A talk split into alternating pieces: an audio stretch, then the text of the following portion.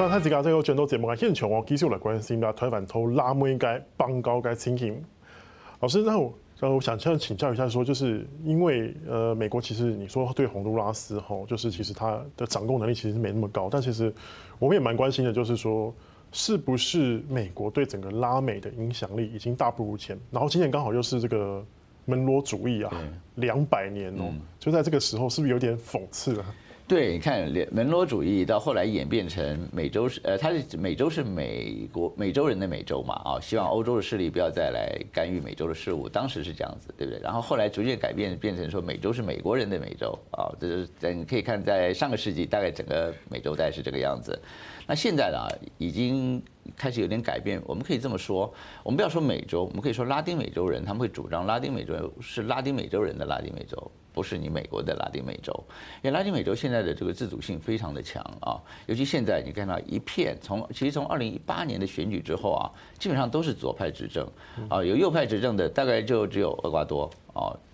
其他的国家都是左派啊。这些左派执政的国家呢，它跟美国的关系未必不好，可是他们一定跟美国相对疏离，然后他一定会尽很大的力量去排斥美国的这种长臂管辖，或者是中国的力量，或者是经济的。对对，中国援助很亮。另外，它等距，它的外交采取等距，所以中国大陆的势力进入拉丁美洲的便利性就高了。对他来说的话，他也拉丁美洲有个特性啊，尤其是左派政府，他不喜欢介入你们这种大国之间的纷争，因为我自己的问题太多了，我要去解决我的经济问题，我需要美国，我也需要中国啊，你美国也解决不了我我的问题，所以他会采取等等距的。然后你们大国要去做什么做什么呃。对抗啊什么？像他们对俄乌战争，他们就不表达立场的啊。对他们也许会觉得会跟俄罗斯表达说不应该用武力来解决这个问题，可是他们都不会去谴责，他不会去谴责俄罗斯的，因为他们还是要跟俄罗斯维持好的关系。所以你可以看得出来，美国对于拉丁美洲整个的这个控制的力量，或者我们说影响力弱化的非常非常多。尤其现在这个左派的这个潮流啊，每个国家的这个自外交自主性都很强，美国很难去做一个很。很深的一个干预。老师有这样的问题的话，其实我们都知道，台湾在拉美的邦交，甚至可可能南太平洋的邦交，都有得要靠美国来做维持哦。大家现在就蛮担心的是，现在美国的影响力已经下降了。那接下来最近有传出这个可能未来即将产生的邦交危，我国邦交危机。老师，你刚刚提到上半场提到的巴瓜地马拉可能是一个。然后另外一个大家最关心的是巴拉圭，老师，那你以前也曾经驻呃在巴拉圭有驻扎过一段时间，那这样的话，老师你怎么观察这件事情？我觉得美国当然是一个很重要，尤其是我们现在的政府，它跟中国之间，我们两边之间的关系并不好啊。然后呃，过去马英九那个时候是呃外交休兵嘛，没有问题，所以可能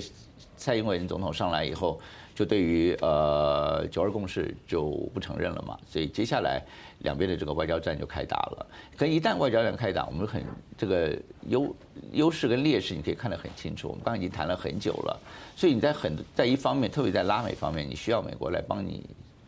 帮你出点力，对，帮你巩固。可是我们刚刚看了洪都拉斯的例子。我们知道现在美国的影响力已经不大，你现在不能靠它去巩固，完全去靠它来施力。可它可以帮你增加一份力量，这是毫无疑问的。因为我们这再讲回来，其实美国跟瓜地马拉关系现在也不好啊。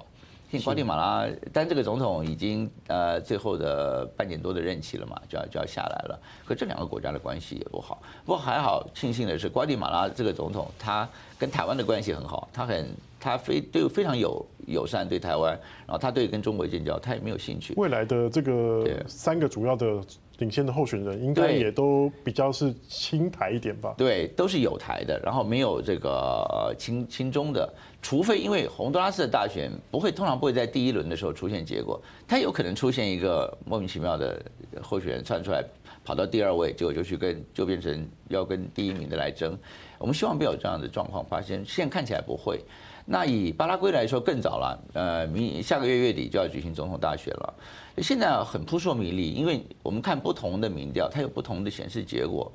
反对派的当然，他如果当选的话，他已经说了重新检视与台湾的关系。事实上，他会跟中国建交啊，可能性是非常高的。可现在我们很难去判断，有的有的有的说这个执政党的候选人领先到十几个百分点，又有的有的呃报道说这个反对党的领先两个三个百分点，在误差范围之内，所以现在很难很难去判断了。不过我还是认为说，执政党的优势还是比较大一些的。而如果执政党的当选的话呢，当然邦交应该可以维持下去。可是还有一点，我认为即使反对党的当选，也不一定能够照他所讲的，他跟台湾这样，因为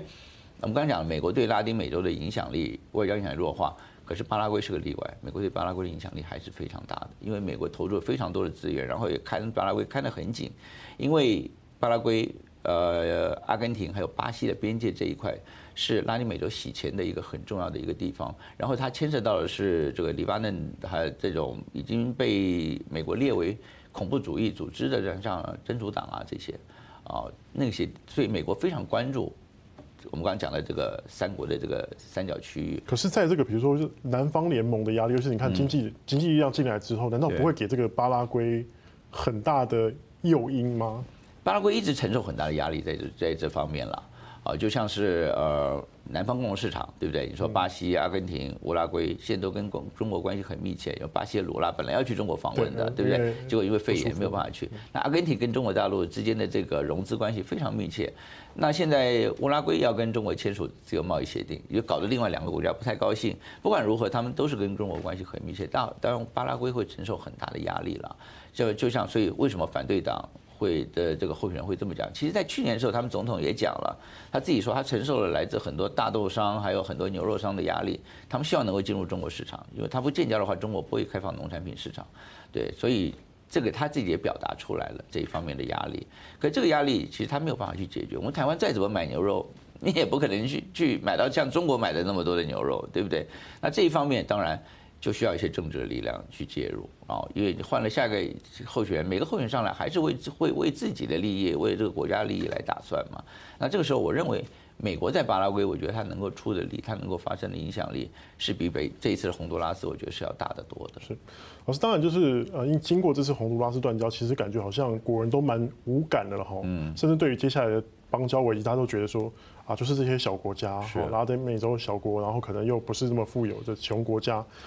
干脆就断交算了吧。嗯，那当然就是说，呃，当然就是现在有大家的想法，说，其实像现在台湾，因为在正式建交上没有办法做到有突破性的成就，那只好在发展实质关系上面，尤其是跟大国实质关系、美日的实质关系上面，呃，我们有进展就好。是，那会不会是因为这样子，我们重视了大国而忽略了自己的邦交国？老师，中间的平衡应该怎么取舍？对，我觉得这是一个问题了啊，就是政府他总希望在外交上面有些突破。突破，如果没有办法去跟一个国家建交的话，那你单是跟一些呃原来比较跟台湾比较疏离的国家关系越走越密切。但最近你看捷克，对，对，你看到捷克，但看到这个呃波罗波罗的海的小国，对不对啊？跟台湾的关系越来越密切。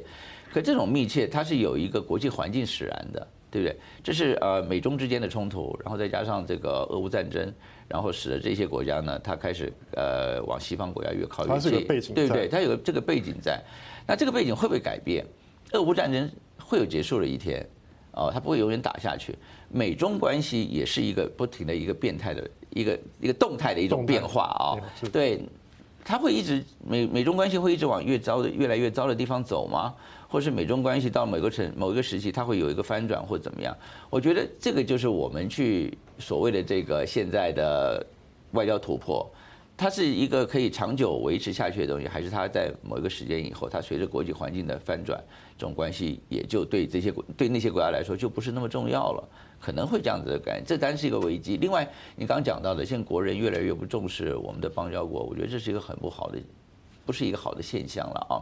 但你说。一直断断断断了九个，当然是会麻木的啊。但这些国家也小，可是数目字还是重要的。可是重点是，他当他们在联合国上面有人帮我们讲话的时候，对，尤其投票的时候，是可能都多少还有影响力哦。对，就我们的邦交国，当然不是全部帮我们讲话，但至少至少有八成的国家，他是会帮我们讲话的。在该讲的时候，在国际呃每年的这个九月、十月的这个应该是九月的这个联合国大会里面，都会来声援我们，这是很重要的一件事情。另外。邦交国的数量现在十三已经很少了啊，呃，我们知道一个国家它要有人民，要有土地，要有主权。你的主权不是你自己喊台湾是个主权独立国家，你必须要人家承认你，你才能是个主主权独立。今天如果搞到剩下五个、三个没有，甚至有的人讲说邦交不重要的时候，可是万一剩下零个怎么办？对，我觉得我们不要去思考，根本不要去争辩，也不要去想这件事情，因为没有发生过啊。你不要去，你你今天掉到那个掉到那个情况的时候，你才会知道会怎么样，那已经很可怕了。对，我们没有办法去预期那个时候台湾的处境会怎么样。那时候全世界如果说都剩下很小很小的国家岛国，我们说万一啦，我们现在说呃巴拉圭啊，或者说这个呃瓜地马拉这种比较大的国家都没有了，就像那些小岛的时候，那时候你在国际上面的处境会怎么样？啊，如果在这种情况之下，美国中国的关系开始有。反转了，并不是说它会变得非常好，只是冲突开始弱化了，或者说这个呃俄乌战争结束了，关系逐渐往朝向正常化发展的时候，那时候你的处境就会变得很艰难了。所以我觉得邦交国还是要，就是交新朋友很好，这些新朋友永远不会承认你，可是这些已经承认你的国家，一定要把它尽量把它守护住了，因为这个数目字还是很重要的。老师，那这些你说这些新朋友可能永远不会承认你，当然现在。呃，感觉好像前一阵子大家好像我们的从外交部的感觉啊，是好像也不排斥所谓的双重承认。老师，那你认为这条路有可能吗？我觉得双重承认在我们之前政府里面，我相信他是一直都不排斥的，只是你做不做得到。对我，我觉得这是困难度很高的啦。双重承认就看什么样的国家承认你。如果是一个很小的非洲一个小国家承认你，或者是拉丁美洲，可是多几个多几个这样的国家承认我，他承认我。就是我的邦交国就会增加，那个那个他不会签，中国是没有双重承认这件事情的，只是你希望有个国家承认我们的时候，中国不会跟他断交，这才会形成双重承认嘛，对不对？可是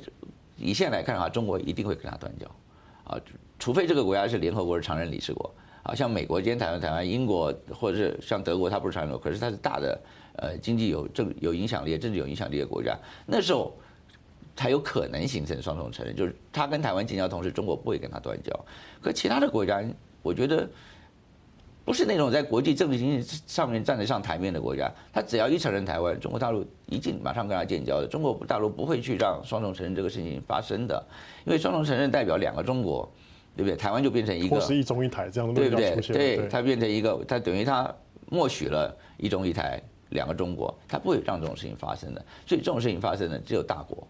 哦，但是大国跟我们双承认的关系好像也蛮难的啊。对啊，大国承认我们台湾的时候，我跟你讲那个时候中国跟中国的关系一定已经到了一个非常恶劣的一个情况，甚至已经到了要拔剑相向的那种程度了。我们也，你到那个时候，一个大的国家承认台湾，那个时候国际情势一定是非常混乱，然后是非常紧张的一种形势。对，我想我们很难去预期大的国家，这些我们刚刚提到那些大国能够台湾承认台湾。不过前提就是必须大国承认台湾，才会有所谓的双重承认，就是中国大陆不能跟他。